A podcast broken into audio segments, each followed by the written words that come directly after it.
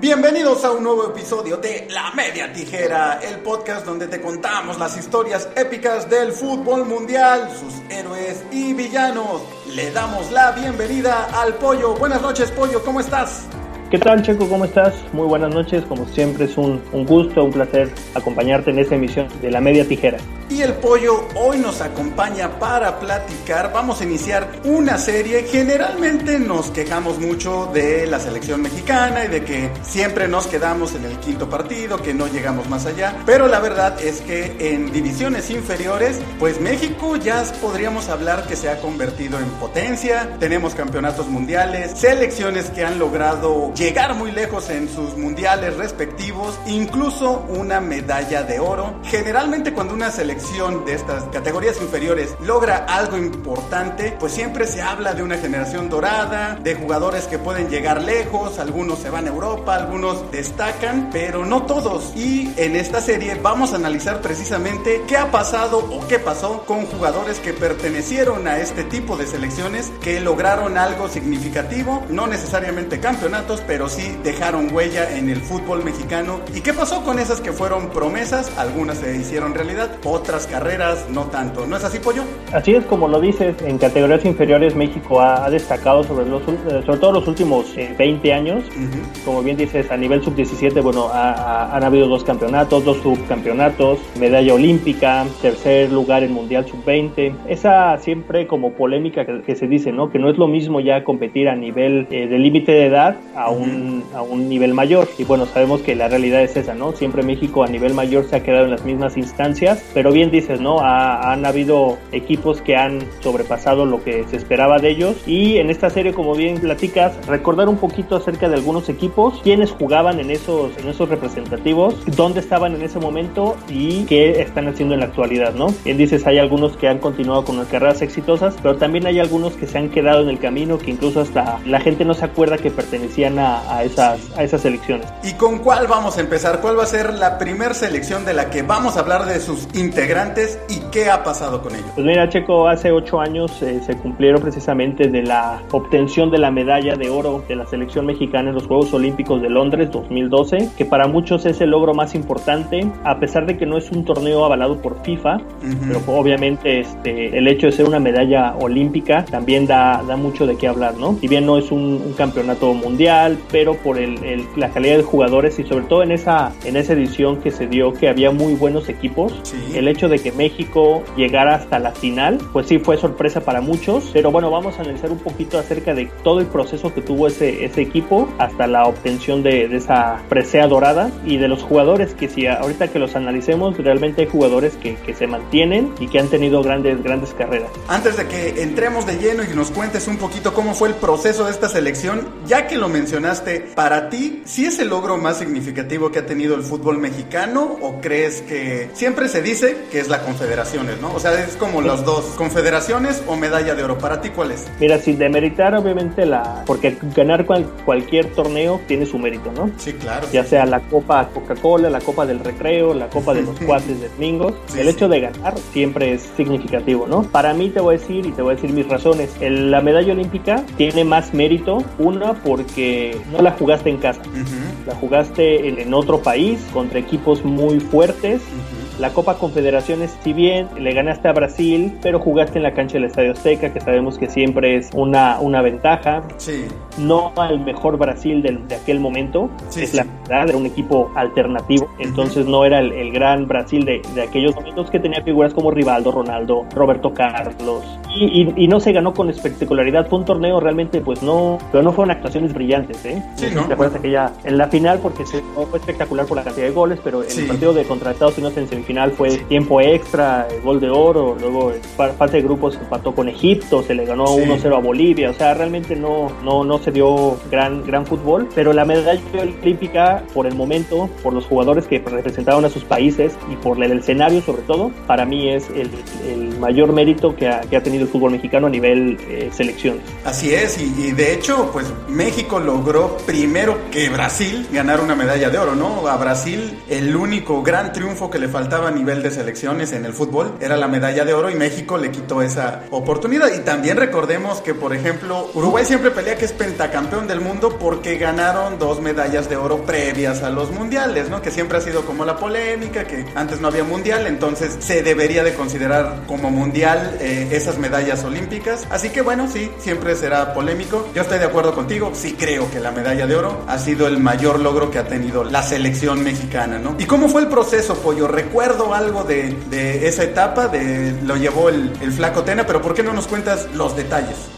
Pues mira, para poner un poquito en contexto qué, qué, pasaba con este equipo, en el año 2011 se llevó a cabo el Mundial Sub-20 en Colombia y México fue con un equipo dirigido por Juan Carlos La Pájara Chávez, precisamente que hemos platicado ya de él en algunos episodios. Él era el entrenador. Eh, ese equipo llegó hasta las semifinales y eliminó incluso a Colombia en su propio Mundial. Aquel Colombia que incluso tenía jugadores como James Rodríguez, como Duban Zapata, que ahorita están brillando. Y México jugó contra Francia, el partido por el tercer lugar y lo ganó. Entonces, de ahí se dio algunos jugadores que continuaron ese proceso sub-20, ¿no? Pasaron ya después, en ese mismo año, se llevaron a cabo los Juegos Panamericanos en la ciudad de Guadalajara. Obviamente también la localía influyó, México fue campeón de aquel Panamericano y ya era la base que se estaba trabajando precisamente para el torneo preolímpico, que daba el, boleto a los Juegos Olímpicos y en ese campeonato panamericano también el reglamento te permitía registrar jugadores de más edad, ¿no? De más de, de, la edad permitida. Y se llevó a Corona, se llevó a Oribe Peralta, entonces ya se estaba esbozando esa base de jugadores, ¿no? De hecho, de aquel equipo del 2011 que ganó el Panamericano, nueve jugadores fueron a los Juegos Olímpicos. Del Mundial de Colombia sub 20, cinco fueron esos olímpicos. Entonces estaba eh, juntando una base de, jugadores interesantes. Se obtuvo el boleto olímpico y en ese mismo año de preparación a los Juegos eh, de, Londres se llevó a cabo el torneo de Toulon en Francia, un torneo de verano que es eh, a nivel igual categorías de límite de edad que de repente sub-20, sub-21, sub-23, siempre en años olímpicos es sub-23 como fogueo previo a los, olímpicos. Y México participó ya con la base de, de aquel equipo que fuera que iba a ser campeón olímpico olímpico con 13 jugadores, ya un equipo ya más estructurado, y México fue campeón en aquel torneo. Entonces se empezó a hablar mucho de, de, algunos jugadores en especial, como Héctor Herrera, como el Chatón Enríquez, Marco Fabián, que empezaron a destacar y que a la postre, meses después, eh, fueron campeones en aquella final en la cancha de Wembley contra Brasil. Entonces fue un proceso que siempre nos quejamos eso, ¿no? De que no hay proceso, no hay continuidad. Aquí se empezó a trabajar eh, con años eh, antes y se fue buscando el acomodo de los jugadores hasta que se llegó a los 18, que es de los que vamos a estar hablando, que, iniciaron su travesía en aquellos Juegos Olímpicos. Entonces vamos a empezar de lleno y vámonos pues por las posiciones y arrancamos con la portería. Como ya mencionaste Pollo, un portero que había sido ya parte de este proceso, que estuvo en los Panamericanos, José de Jesús Corona, que en aquellos años ya había llegado al Cruz Azul. Recordemos que desde el 2009 es el portero de la máquina y que yo creo que este es el punto más importante de su carrera, ¿no? Estaba en su mejor nivel, nivel que ha mantenido por, por muchos años, incluso yo creo, y lo platicamos también en otra, en otra serie, que él se merecía ser dos años después en el Mundial de Brasil, el portero de la selección en aquel Mundial, pero el Piojo Herrera eh, decidió darle la posición a Memo Ochoa, pero en este torneo, incluso voy a hacer un comentario que es un poco a nivel de, de anécdota, yo recuerdo que se dudaba si Corona iba a ser uno de los refuerzos, porque recordemos que en Juegos Olímpicos es un torneo de sub-23, jugadores menores de 23 años, y se permite llevar tres jugadores que rompen este límite de edad. Y se hablaba de que en la portería estaba precisamente Liborio Sánchez, que en aquel entonces era portero de, Gallos Blancos y había tenido muy buenas actuaciones. Sin embargo, en los previos a, a los Olímpicos se cayó, tuvo errores garrafales y pues decidieron darle la oportunidad o llevarse a Jesús Corona como uno de los refuerzos, ¿no? Muchas veces se piensa que llevarte un refuerzo en la portería, pues es quitarle lugar a un jugador de cancha que podría tener más influencia que un portero, pero como nos han demostrado, por ejemplo, ahora Talavera en Pumas o el mismo Jesús Corona en aquella selección, tener un portero confiable sí hace una diferencia en un equipo. Se decidió que sí fuera Corona y bueno, ahí están los resultados, ¿no? Fue pieza fundamental de aquella selección, teniendo una gran actuación en práctica prácticamente todos los partidos en partidos importantes y bueno, eso eh, le valió, le valió precisamente a México para tener una defensa muy bien plantada y para lograr aquella medalla de oro. Sí, como dices, ¿no? Siempre se busca que los refuerzos sean esa columna vertebral, ¿no? Normalmente es el defensa central, el medio de contención y el centro delantero. Sí. Pero bueno, si ya vas a prescindir de alguno de ellos eh, y te vas a ir a la portería, pues también es parte del eje, ¿no? Entonces, bien dices, y Corona, bueno, que yo creo que es el único jugador de aquel equipo que se mantiene todavía esos últimos años en el, en el mismo equipo, ¿no? Corona, pues siempre ha sido un portero muy regular, de repente, digo, es una posición muy ingrata cualquier errorcito se hace grande, pues ha tenido de repente sus, sus fallas, pero desde aquella etapa siempre ha mantenido un nivel muy alto, ¿no? Tanto que hasta la fecha pues sigue peleando por ahí por la titularidad de la, de la selección y la oportunidad, su asignatura pendiente de algún día jugar un mundial, veamos, veamos si le si le da. Es raro, ¿no? Porque podríamos hablar que para el próximo mundial, los tres porteros que se perfilan para ser titulares son ya veteranos y estamos hablando de prácticamente los mismos desde hace unos seis años, ¿no? Corona, Talavera, Ochoa y por ahí algún otro que está peleando, pero no hemos visto todavía un recambio generacional en esa posición en México. Por ahí algún portero que destaca, pero nadie realmente que alce la mano y que se vea que para el futuro se puede quedar con esa posición. Vamos con otro jugador, ahora vamos con alguno de, de tu lista. ¿A quién nos tienes, Pollo? Pues mira, yo tengo a, a Giovanni Dos Santos, parte de aquel equipo, que Ujú. él todavía daba la edad para, para estar dentro del límite de los 23 años, ¿no? Sí. Justamente ya tenía 23 eh, aquellos Juegos Olímpicos y eh, con la única peculiaridad que era el único jugador de aquel equipo que ya tenía experiencia mundialista, Ujú. sin contar a los refuerzos, claro, ¿no? A Corona que ya había estado, aunque sea de banca, Carlos Salcido y el propio Oribe que ya después él fue mundialista eh, en Brasil, pero Giovanni ya había sido mundialista y con participación en el Mundial de Sudáfrica Sí, sí. con también la experiencia de haber sido campeón eh, mundial a nivel sub-17 con, con la selección en el 2005. Entonces, bueno, ya sabemos lo que, lo que era la trayectoria de Giovanni. En aquel momento se encontraba jugando en el Mallorca de España, Ujú. después de, de su irrupción en el fútbol español. Y después de aquel campeonato olímpico, pasó a, a jugar al Villarreal. Estuvo también ahí un par de años, del 2013 al 2015. Y después de su eh, aventura en el submarino amarillo, terminó su participación europea hasta el momento y decidió por fichar por el Los Ángeles Galaxy, ¿no? Que todo el mundo era hablar un poquito de cuál el retroceso de, de todavía poder continuar en, en alguna liga europea, pero obviamente sabemos que la cuestión económica atrae mucho a este tipo de jugadores Sí, sí. decide regresar a, a- a jugar a, a- a América. Estuvo ahí del 2015 al 2019 y bueno, ya sabemos que en el 2019 el América compra su pase y por fin puede debutar en la Liga Mexicana, ¿no? Curioso de aquellos jugadores o de los pocos jugadores que nunca habían jugado en México siendo jugadores mexicanos, ¿no? Pero bueno, él hasta el 19 puede debutar con el América, en donde se, se mantiene y sabemos, ¿no? Irregularidades, lesiones, pero era en aquellos Juegos Olímpicos parte fundamental y no sé si te acuerdas, se pierde la final Sí, por una sí. lesión.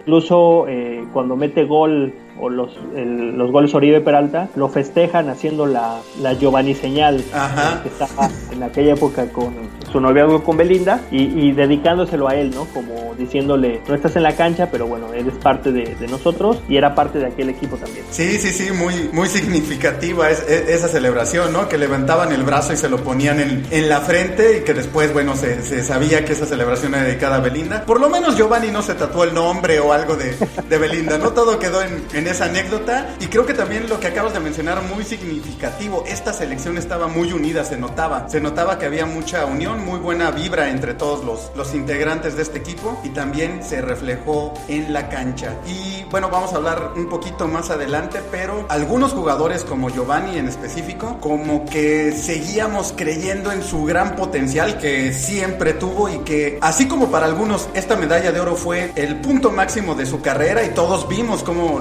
lograron llegar hasta ese potencial, en el caso por ejemplo de Giovanni, pues siempre esperamos más y como que jamás, ¿no? O sea, a pesar de ganar esto, por ejemplo, la medalla de oro, como que siempre nos ha quedado esa idea en la cabeza de que Giovanni pudo haber logrado mucho más. O sea, al- estás mencionando que a los 23 años, con experiencia mundialista, ya había sido campeón del mundo sub-17. Parecía que el cielo era el límite para Giovanni y pues no, el límite fue la MLS. y es el Benjamin Button del fútbol mexicano, ¿no? Empezó al revés, empezó en el Barcelona. Lo hace todo al revés. Exactamente. Bueno, pues vamos con otro jugador. Ahora volvemos, volvemos a las posiciones. Empezamos con Corona, ahora vamos con un defensa. Israel, el piloto Jiménez. Este jugador que sobre todo, bueno, se dio a conocer por una anécdota un poco graciosa. Ahorita vamos precisamente con qué pasó cuando estaba en los Juegos Olímpicos. Ya era parte de, de los Tigres, estaba en el 2012 jugando con los Tigres del Tuca Ferretti. Recordamos que este jugador como que se dio a conocer a nivel México por ser el que le anotó el gol a Pumas en aquella final en el Apertura 2015 y después de anotar ese gol llega Nahuel, lo agarra de los cachetes y le planta un beso así en la boca que obviamente todas las cámaras estaban enfocadas a él porque acababa de anotar el gol del, del Gane. Y bueno, se hizo muy famosa esta imagen. Y poco tiempo después, por no decir que horas después, suben imágenes de los jugadores de Tigres celebrando en, en el vestidor. Y por ahí se cuela una donde el piloto está en el fondo desnudo y bueno, pues sí llamó la atención pues poderosamente esa, esa fotografía. Desgraciadamente el piloto pues no ha tenido una carrera tan, tan brillante, tan destacada, ¿no? Es este título con los Tigres, obviamente esta medalla de oro pues ha sido lo más destacado de, de su carrera. Platicábamos de eso, de que muchas veces se piensa que después de lograr un triunfo tan significativo pues obviamente el potencial para irte a otros niveles, a otros equipos, consolidarte pues es, es lo que sigue, ¿no? Y en el caso del piloto no fue así, después de este campeonato en el 2015 con, con los Tigres, poco a poco fue perdiendo la titularidad. Se fue una temporada a los Cholos de Tijuana, regresó a Tigres, jamás volvió a ser titular. Actualmente está en Juárez, en los Bravos de Juárez, a préstamo, de hecho, ni siquiera está comprado por Juárez, entonces ahí sigue, ahí sigue jugando, pero pues no, su carrera no se consolidó. Y una anécdota de, de por qué le dicen el piloto, que tampoco es nada positivo de, de su carrera. En el 2010, en los Tigres, entre los jugadores jóvenes, estaba Pulido, Alan Pulido estaba parte de aquel equipo y estos jovencitos, pues ya con los sueldos que tenían en Tigres, les gustaba echar carreritas con sus autos de lujo y en una de esas carreritas el piloto Jiménez choca y pues a manera de burla en, en Tigres le empiezan a decir el, el piloto porque pues no pudo controlar su vehículo echando carreritas con Pulido y pues se le quedó ese apodo. Así que pues como vemos lo más significativo de su carrera han sido anécdotas chuscas, divertidas o vergonzosas, no precisamente logros profesionales, ¿no? ¿Qué otro jugador tienes por ahí, Pollo, de estos 18 campeones olímpicos? Pues mira, otro también que era parte de aquel equipo, Javier Aquino, tenía 22 años en aquel momento, jugaba para Cruz Azul, equipo en el que, que había debutado. Eh, un año después da el salto a Europa, en donde el Villarreal se hace de sus servicios. Uh -huh. Está ahí un año jugando en el equipo del Submarino Amarillo. Eh, después pasa al Rayo Vallecano, un equipo también de, de, la, de la Liga Española, en donde también solamente tiene participación durante un torneo. Y a partir del 2015, Tigres se hace de sus servicios después de aquí un paso discreto, digamos, por el fútbol español, donde no, no destacó realmente como, como lo pudo haber hecho, pertenece todavía al equipo de Tigres. Eh, sabemos que es de esos jugadores, como lo comentabas, ¿no? que, que a veces se, se, espera que podía dar un poquito más, sí. o que sabes que, que tuvo su, su, momento y que ahorita ya no, no es lo que era antes, ¿no? Siendo, sigue siendo un, un, jugador muy regular con su equipo, incluso ya ha disputado más de 50 partidos con la selección ya absoluta, ha estado en dos mundiales, pero eh, no, no ha sido aquel jugador que era desequilibrante, que era decisivo, sí. que entraba, revolucionaba. Una, digo, sin querer en comparaciones, pero una especie de cabrito arellano, ¿no? De, de sí, los sí. ventas. Era un jugador que, que, entraba y tenía ese, ese regate, ese dribbling, ese juego por la banda, ¿no? Pero bueno, Javier Alquino también era parte de aquel equipo y decimos, eh, ahorita ya sigue su carrera en Tigres. Así es, así es. Y vamos a pasar con otro de los tres refuerzos que se llevaron en esa selección olímpica, el defensa Carlos Salcido como todos sabemos, Salcido surgió de las Chivas y tuvo un buen paso por Europa. Se fue al PSV del 2006 al 2010. Después jugó un año en el Fulham de, Inglaterra. Eh, dato curioso, Pollo, se regresa a México, o al menos eso dijo, porque robaron su casa en Londres y entonces le dio miedo la inseguridad de Londres. ¿Y por qué no? Me regreso a México. O sea, como que no me imagino los directivos del, del Fulham cuando se acercó a decirles, oye, me quiero regresar a México porque Londres es muy inseguro. O sea, como que no es precisamente un cambio que cualquiera diría, ah, claro, es, es, es muy lógico, ¿no? Que, que, vayas a México porque Inglaterra es muy inseguro para ti. Pero bueno, llega Tigres en el 2011, siguió su carrera en Tigres por un tiempo, después tiene su segunda etapa en las Chivas, después de, de ganar la medalla de oro, regresa a las Chivas del 2014 al 2018. En el 2019 se va al Veracruz, a este Veracruz de esa nefasta administración de Curi, que termina por desaparecer a ese histórico equipo del fútbol mexicano. Y actualmente Carlos Salcido es ni más ni menos que el presidente de la flamante Liga de Balompié Mexicano.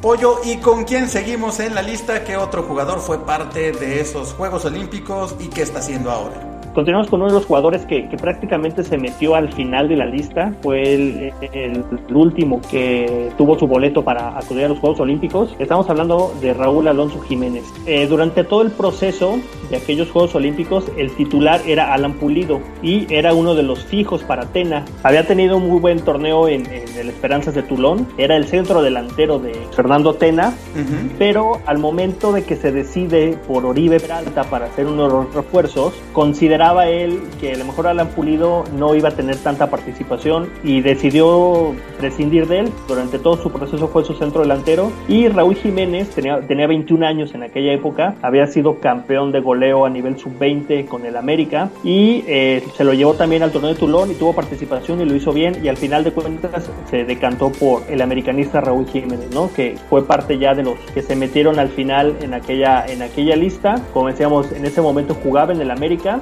después en el 2014 se viene una de esas transferencias que no, no se entiende porque llegó el Atlético de Madrid uh -huh. y pagó una buena, una buena cantidad de dinero por el jugador. Se fue, no tuvo realmente tanta participación o, o su participación fue nula. Sabemos que Simeone también no se destaca mucho por, por hacer muchos cambios en su esquema, ¿no? Él se sí. casa con su idea y es muy difícil que jugadores que, que lleguen de fuera entren al sistema del Cholo, ¿no? Y él, anecdótica su participación realmente en el fútbol español, solamente un gol. El Benfica lo compra en el 2015, tiene una buena participación, está eh, 120 partidos jugado con el equipo de, de, Portugal, 31 goles, y de ahí da el salto al, al fútbol inglés, ¿no? Primero en calidad de préstamo al, al, al, Wolverhampton y tiene una muy buena actuación en su primer, su primer campeonato. Los Wolves lo compran, haciendo la, la compra más cara en la historia del equipo, y ahorita Raúl Jiménez es de los mejores delanteros, tanto del fútbol mexicano, bueno, mejor centro delantero ahorita del fútbol mexicano sin duda, en el top 10 de los eh, delanteros de la Liga Premier, los números sí, sí. Por sí mismo. Y ahorita está viviendo su mejor etapa, ¿no? Si bien dices que para algunos la, la medalla olímpica fue la cumbre de su, de su carrera, otros vemos que, que, no, que realmente no tuvo tanta participación y que ahorita, ocho años después, está teniendo su, su mayor proyección futbolística. Así es, así es, y sin duda esta experiencia le ayudó para precisamente estar llegando a su máximo potencial de los jugadores que sí han tenido una carrera progresiva y que hemos visto que sí están alcanzando o superando el potencial o las expectativas que en general la afición y los expertos, los analistas han tenido con ellos. Vamos a pasar con otro jugador pollo, regresamos a la defensa y vamos a hablar de un jugador surgido del Monterrey, Irán Mier, que en esta época, en el año precisamente de los Juegos Olímpicos, estaba con los Rayados. Después de los Juegos Olímpicos, en el año 2016, pasa a los Gallos Blancos de Querétaro, estuvo un año, del 2017 al 2018, con el equipo queretano y actualmente juega en las Chivas y justo en este momento hay una polémica porque, bueno, el último llamado que ha hecho el Tata Martino a la selección mexicana, muchos lo cuestionaron por qué no estaba Irán Mier, porque sin duda es una de las jóvenes promesas en la defensa central del cuadro mexicano. Y el Tata ha dicho que al parecer él pidió no ser convocado y no se sabe si renunció porque el mismo Tata Martino ha dicho que se han tratado de comunicar con él y simplemente no responde, entonces no saben si Irán Mier no le interesa pertenecer más a la selección mexicana como ya lo dijo por ejemplo el Chapito Montes que ya, ya dijo que pues no, que prefiere concentrarse en su equipo. Algo muy raro porque es un jugador joven, todavía tiene potencial, no juega en Europa. Entiendo cuando los jugadores europeos pues no quieran venir a jugar a lo mejor contra Costa Rica o Guatemala porque es un desgaste, pero está aquí en México. Es algo muy raro y algo también pues eh, triste, ¿no? Que al parecer la selección mexicana, no sé si Carlos Vela empezó con la moda, pero se ha devaluado, o sea, pareciera que muchos jugadores no les interesa o no les gusta o hasta les pesa jugar con la selección cuando en países como Brasil o Argentina, pues es el máximo logro, ¿no? Los, jugadores prefieren estar con la selección que con sus equipos o no les importa lesionarse. Siempre, siempre como que el sueño de los jugadores es vestir la casaca de tu país. Y México de un tiempo para acá, y el mismo Tata Martino lo ha comentado en ruedas de prensa, él no entiende por qué los jugadores no quieren jugar con la selección mexicana y en, ese, en este momento Irán Mier ha sido de los que se ha negado o no parece que no le interesa volver con el cuadro nacional a pesar de ser de los medallistas olímpicos en Londres 2002. Un dato curioso rápido de Irán Mier, es hijo del vocalista de un grupo de Monterrey que se llama Los Mier, que tuvo éxito en los 90, no sé si recuerdas aquella bonita canción Pollo de la coloreteada, ¿la llegaste a escuchar Pollo? ¿No, la bailaste en algunos 15 años? No, Ahí viene la coloreteada bailando muy suavecito, ¿no? ¿No te suena? No. Bueno, pues mejor pasamos entonces con otro, otro jugador de la lista. ¿A quién nos tienes, Pollo? ¿Quién más fue parte de esta selección olímpica ganadores de la medalla de oro? Sí, Checo, uno de los eh, jugadores más jóvenes, y no es que el más eh, de aquella selección. Estamos hablando de Diego Reyes, jugador de 19 años en aquel, en aquel momento.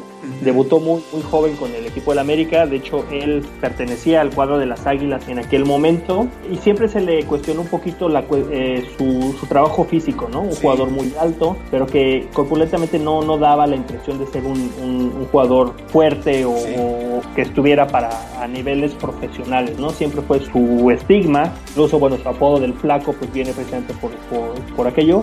Y, Diego Reyes, a pesar de que yo creo que de los jugadores que ha tenido una carrera más, pues no irregular, pero sí menos estable, ¿no?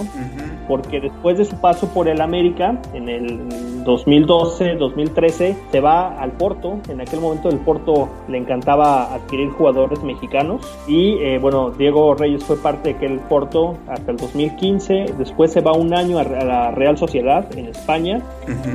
Eh, una temporada después pasa al Español de Barcelona, también en la Liga Española, regresa al Porto en la 17-18, es mundialista por, por México tanto en el 14 como en el 18, y después del fútbol de Portugal da el paso al, al fútbol turco, al, en este caso Fenerbahce, que tampoco es un destino tan conocido por los jugadores mexicanos o tan explorado, ¿no? Sí. Eh, está solamente ocho partidos y eh, el Leganés de la Liga Española se hace sus servicios, está ahí también un año, hasta que los Tigres en el 2019 lo repatrian y actualmente es jugador del equipo felino, ¿no? Entonces, también ha tenido una, una trayectoria muy larga a nivel selección, mundialista en un par de ocasiones, titular en algunos partidos de la Copa del Mundo y decíamos, ¿no? Ha sido de esos jugadores inconstantes Sí, sí, porque sí, no ha podido establecerse o hacer eh, echar raíces en, en- en un equipo, eh, salvo sus inicios en el Club América, pero continúa todavía jugando en la Liga Mexicana. Sí, de esos jugadores que no, no se han logrado consolidar, de los que, como hablamos, pues parecía que tenían un gran potencial, pero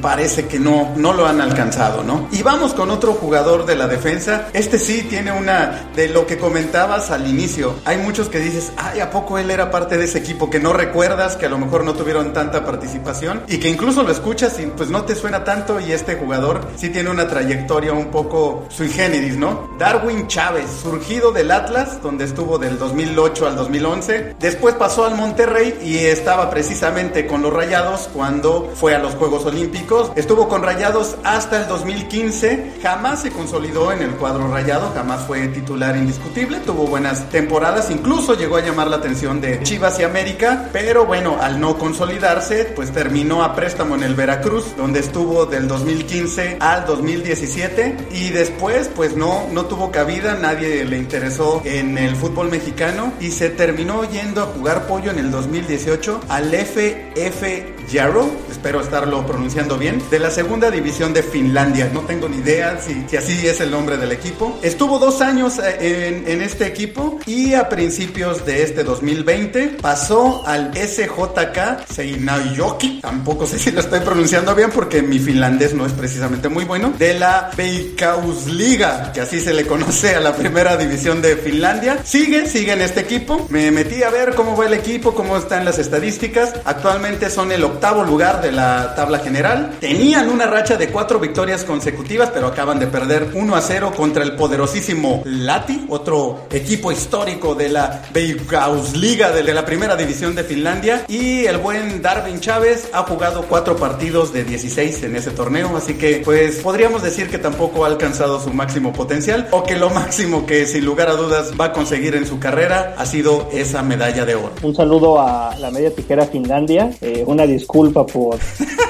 por la pronunciación, pero así como nosotros la Liga BBVA Vancomer, imagínate cómo la dirán allá, ¿no? sí, claro, claro, lo entiendo, lo entiendo. Pollo, vamos con otro jugador, ¿a quién tienes en la lista? Creo que aquí es un caso muy, muy especial porque era, pues yo creo que de la, si no el mejor jugador, al menos de las figuras o de los jugadores que tenían más proyección a nivel, no solamente Liga Mexicana, sino a nivel mundial, ¿no? El Chatón Enríquez, aquel mm, jugador de las Chivas de Guadalajara, que incluso en el campeonato sub-20 que habíamos dicho de 2011, que México fue tercer lugar, él fue balón de bronce, estuvo en, la, en el podio de los tres mejores jugadores de aquel campeonato. Se hablaba mucho de la proyección que podría tener el, chatón por su estilo de juego, por sus características personales de su físico, jugador entregado, físicamente eh, fuerte.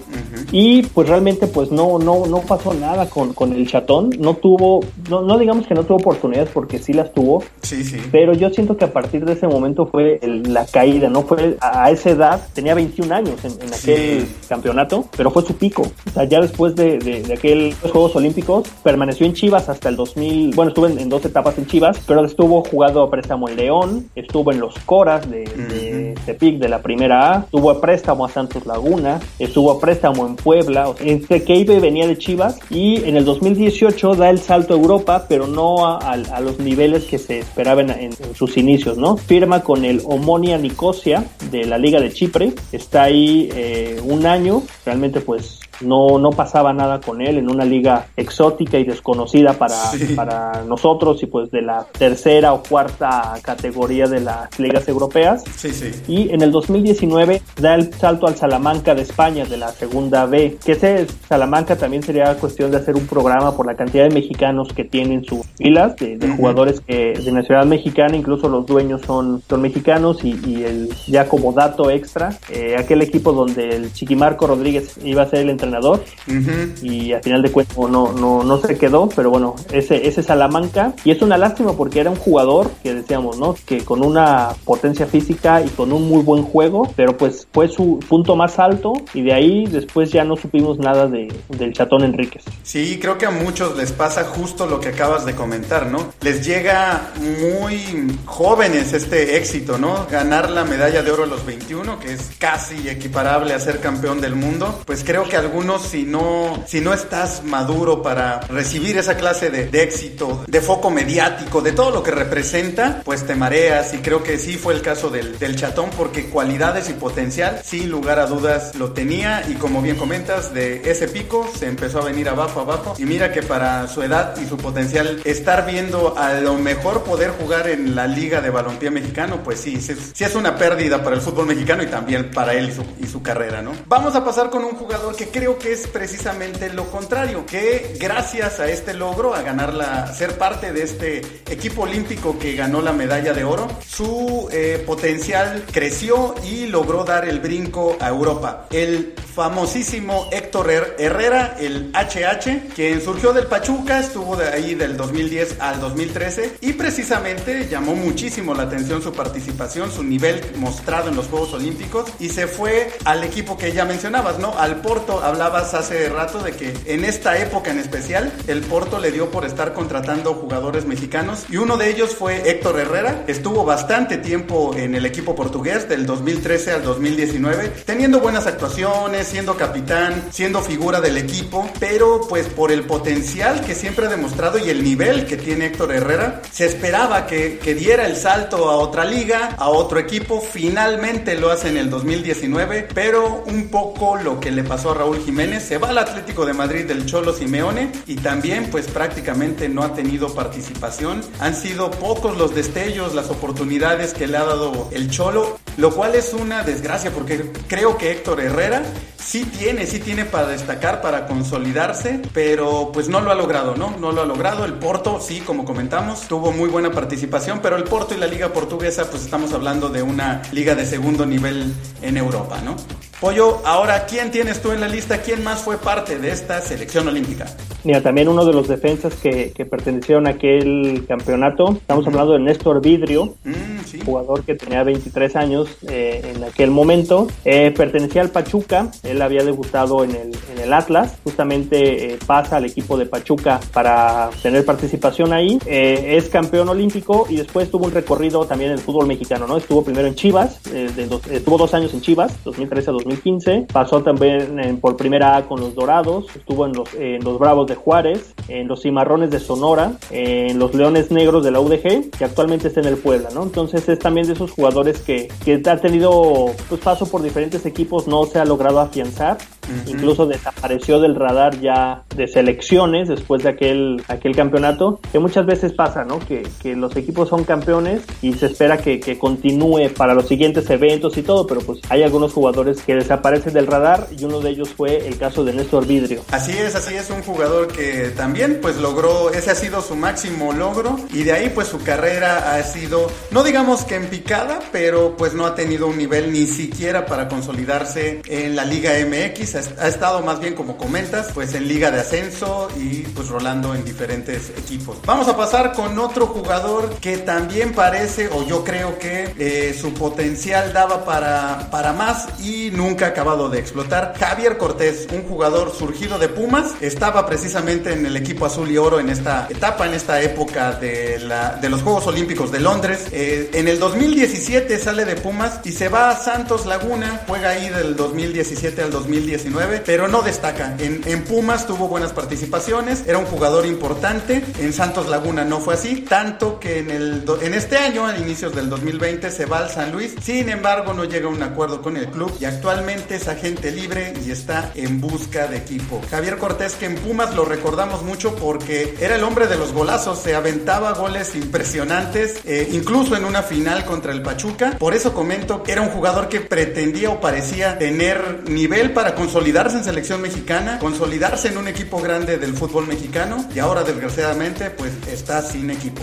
Vamos a pasar con otro pollo. ¿Quién más tienes tú en esta lista de jugadores mexicanos que estuvieron y ganaron el oro olímpico en Londres 2002? Pues parte de ese equipo también era un jugador que actualmente está en Chivas, eh, Miguel Ponce, lateral, un jugador también con un recorrido en la, en la Liga MX, sobre todo mundialista, con la selección en el 2014, que en aquel momento jugaba en las Chivas de Guadalajara, equipo en el que, había debutado, pasa después al Toluca, está ahí una temporada, regresa después a, las Chivas, después del préstamo, pasa una temporada también a Necaxa como préstamo y regresa al club en donde actualmente está, ¿no? En, en las Chivas. Un jugador que, que era, bueno, es importante en su equipo, un jugador con mucha llegada, de esos laterales que les gusta llegar mucho, que incluso como mediocampista también lo, lo hace bastante bien. Y decíamos, ¿no? Parte de aquel proceso con Miguel Herrera en el Mundial del 2014 y fue parte de, de aquellos Juegos Olímpicos de, Londres 2012. Pues vamos ahora con otro jugador que también es de Chivas, surgido de Chivas, Marquito Fabián. Un jugador que, bueno, muy mediático y que desgraciadamente yo creo que un poquito el caso de Giovanni Dos Santos, ¿no? De esos jugadores que les ves un potencial enorme, que han hecho jugadas y goles impresionantes, pero que parece que es solo cuando tienen ganas, ¿no? Que no, no logran como enfocarse en su carrera y mantener ese nivel, sino que solamente dan chispazos, chispazos que les da para, pues, conseguir buenos contratos, uno o dos temporadas, y después no vuelves a saber de ellos hasta que vuelven a tener un chispazo, ¿no? Y en, este, en esta época de los Juegos Olímpicos pertenecía a las Chivas, destaca bastante, tiene muy buena participación en estos Juegos Olímpicos. Recuerdo una imagen, podríamos decir graciosa, que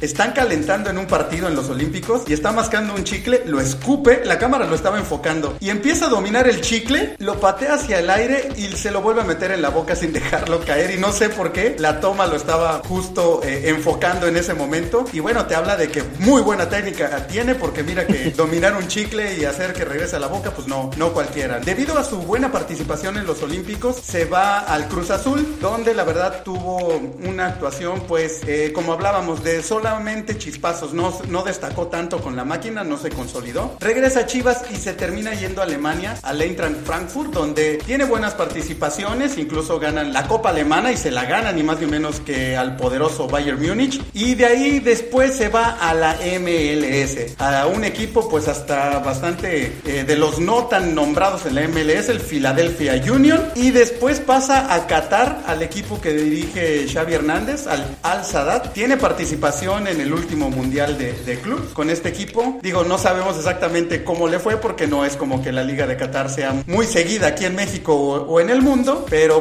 regresa finalmente a México, actualmente está en los Bravos de Juárez y pues ahí anda, ¿no? No ha pasado gran cosa, pero pues sin lugar a dudas de estos jugadores que hemos platicado que siempre nos ha quedado a deber, ¿no? Que nos han regalado jugadas y participaciones en momentos importantes, inolvidables y esperas que siempre sea así y verlos en ese nivel en cada partido, en cada torneo y pues no, desgraciadamente Marco Fabián ha vivido de chispazos, de buenos recuerdos y eso le ha servido pues para obtener buenos contratos, aunque no necesariamente en grandes equipos ni en grandes ligas. Este, yo creo que, que, Marco Fabián es de esos, bien dices, ¿no? Talentos desperdiciados sí. que, tenían para hacerla. Obviamente diferentes factores no, no le permitieron alcanzar ese potencial que pudo haber demostrado. Incluso en Alemania tuvo muy buenas temporadas, pero sí, volvemos a lo que habíamos dicho hace rato, ¿no? El, la seducción de los dólares en la MLS puede ser para bien o para mal, ¿no? En este caso, Marco Fabián se le truncó, se le cortó su, su participación europea y bueno, ahorita sigue eh, brillando en canchas mexicanas fronterizas. Así es, Pollo. ¿Quién más tienes en la lista de los campeones olímpicos de Londres 2012? Mira, uno de los eh, jugadores defensas de aquel torneo, Néstor Araujo, jugador mexicano, defensa central, que en ese momento jugaba para el Cruz Azul. Yo, fíjate, yo honestamente no me acordaba que él había salido del Cruz Azul. Yo me acordaba más de él en su paso por Santos, con el equipo de la comarca, es en donde tiene mejor actuación. y él está ahí hasta el 2018, cuando da el salto al Celta de Vigo de España, ¿no? Equipo en el que actualmente se desempeña, con altibajos, de repente titular indiscutible, por ahí alguna lesión y va a la banca, pero se mantiene jugando en la, en la Liga Española, ¿no? Como defensa central, ya lo habíamos platicado, ¿no? Parte de aquel proceso de Osorio, de los jugadores caprichos de Osorio, siendo un muy buen jugador, pero era de los que estaba en todas las convocatorias y actualmente se mantiene a, buen nivel en la Liga Española y siempre se ha especulado, ¿no? Que puede dar el salto a otro equipo en otra liga o incluso eh, siempre América, Monterrey, Chivas, se habla de que cada mercado quieren eh, repatriarlo, pero él se mantiene jugando en la, en la Liga Española. Creo que otro de los casos que les abrió camino Rafa Márquez, ¿no? Hablabas hace rato de, Diego Reyes, eh, creo que sin lugar a dudas después de la gran carrera que consiguió Rafa Márquez en el Barcelona y en Europa en general como central, los equipos europeos voltearon a México y se llevaron entre ellos a Reyes, a Araujo, eh, Héctor Moreno, sin embargo, pues ninguno se ha consolidado o ha logrado obviamente lo que hizo Rafa, que no es cosa fácil. Nos platicabas hace rato de, de la trayectoria de Reyes, que ya está de regreso en México y que pues no, jamás se consolidó en ninguno de los equipos por los que pasó. Héctor Moreno por ahí tuvo muy buena participación en Holanda, en España tuvo buenas temporadas, pero ahorita también está en Qatar, una liga de pues de tercer nivel, es una liga que precisamente se caracterice por el gran nivel futbolístico que se tiene y Araujo pues parece que es el que tiene la posibilidad como comentas de consolidarse o brincar a un equipo más importante, ojalá, ojalá lo logre porque eh, su participación actualmente en la Liga Española es discreta, pero bueno, eso no quiere decir que no pueda lograr un potencial más alto. Vámonos con el que yo creo es el símbolo de este equipo, el jugador que, como hemos estado platicando, algunos alcanzaron su máximo potencial y de ahí todo fue en picada. Aquí yo creo que sí vimos a este jugador llegar y lograr lo que había luchado a través de muchos años de su carrera, lograr precisamente la atención mediática, lograr el punto máximo de su nivel, mantenerlo y gracias a eso, pues hasta la fecha, haber salido de, el anonimato prácticamente del fútbol mexicano para ser una figura consolidada. Oribe el Hermoso Peralta, un jugador que ya llevaba mucho tiempo en el fútbol mexicano y no, no se consolidaba. Debuta en el 2003 en Morelia, de ahí pasa León del 2003 al 2004. Yo ni me acordaba que había jugado en León, la verdad. Estuvo en Monterrey, ahí sí recuerdo algunas participaciones, pero básicamente era suplente en Monterrey, nunca fue titular indiscutible. Después fue a Santos donde ya empieza a destacar, pero en en una segunda etapa. En su primera etapa lo mandan a préstamo a Chiapas. Tampoco me acordaba yo que había estado en Chiapas y tampoco pasó,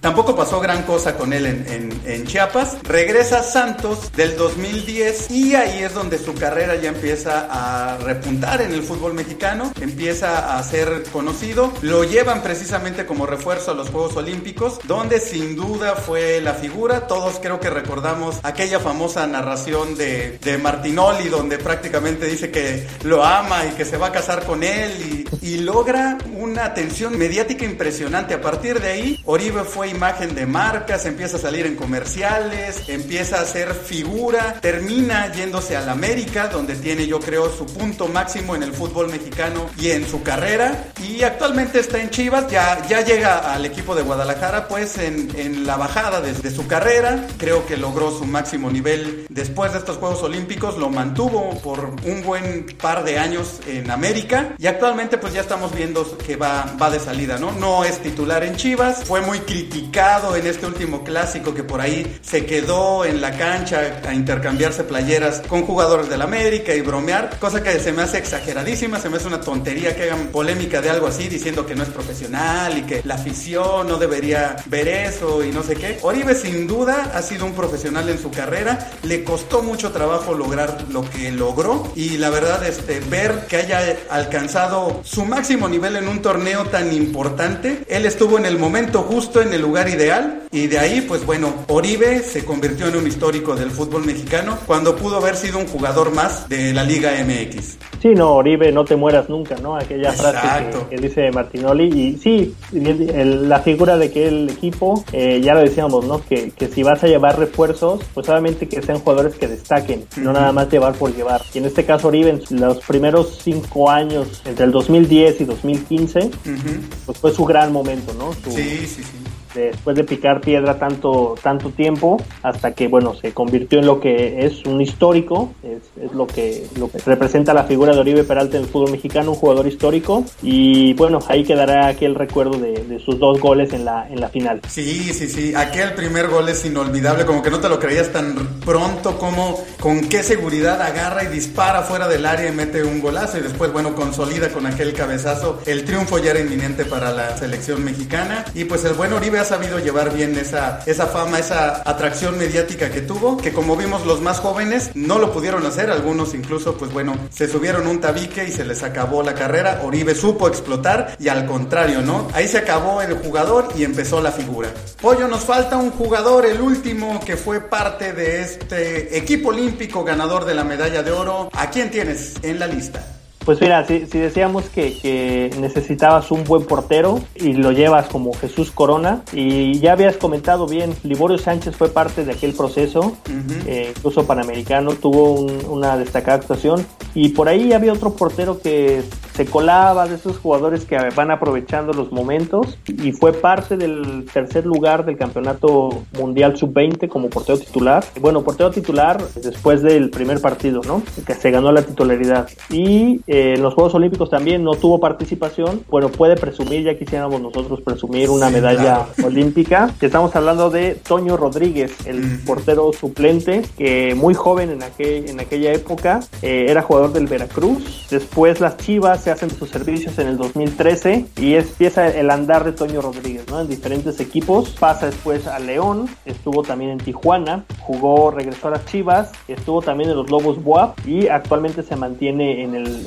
el cuadro del rebaño. Y ya ves que ha habido alternancia en la portería de Chivas entre Gudiño y él, pero es un, portero que se ha mantenido y es un jugador que a mí lo que le tengo que destacar, si no viene sus cualidades futbolísticas, porque no, para mí no es el, sucesor de nadie en la selección, siendo un buen portero, pero su seguridad, tú lo escuchas hablar y desde en aquel momento te transmite esa seguridad. Son pocos realmente los futbolistas que se pueden expresar ante, un micrófono, es la realidad.